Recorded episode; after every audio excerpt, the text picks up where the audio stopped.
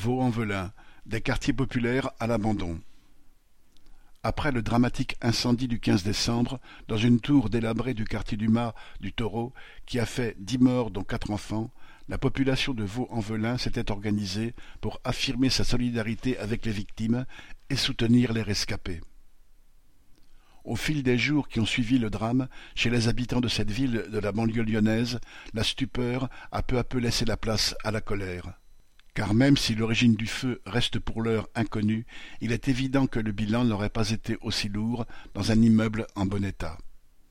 Cela fait des années que les habitants du Mas du Taureau alertent les autorités sur les risques que, que représente l'insalubrité, le manque d'entretien, l'encombrement des halls d'entrée et des montées d'escalier et la présence des dealers. Ni l'État ni la mairie ne font quoi que ce soit pour remédier à ces problèmes connus de tous. Aujourd'hui encore, dans le quartier voisin de la Grapinière, où une personne est décédée dans un autre incendie en janvier 2022,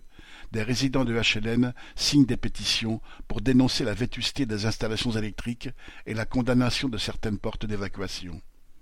Ils ne reçoivent pas plus de réponses qu'avant, malgré l'incendie du mois de décembre car derrière les discours des politiciens au pouvoir, qui se déplacent pour promettre leur soutien quand une catastrophe a fait venir des caméras, la réalité reste la même. Pire, comme dans toutes les communes pauvres aux budgets insuffisants, la situation continue de se dégrader à Vaux-en-Velin. En ce début d'année, la mairie met en œuvre toute une série de restrictions pour limiter son déficit budgétaire, aggravé par la flambée des coûts de l'énergie.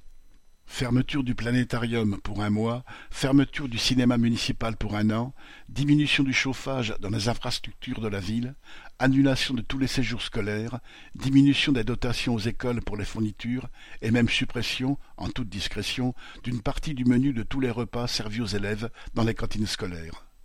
pour ne pas risquer la mort dans des ghettos insalubres, ni se laisser priver de l'accès aux loisirs et aux services élémentaires, les habitants des quartiers populaires devront compter sur leur mobilisation.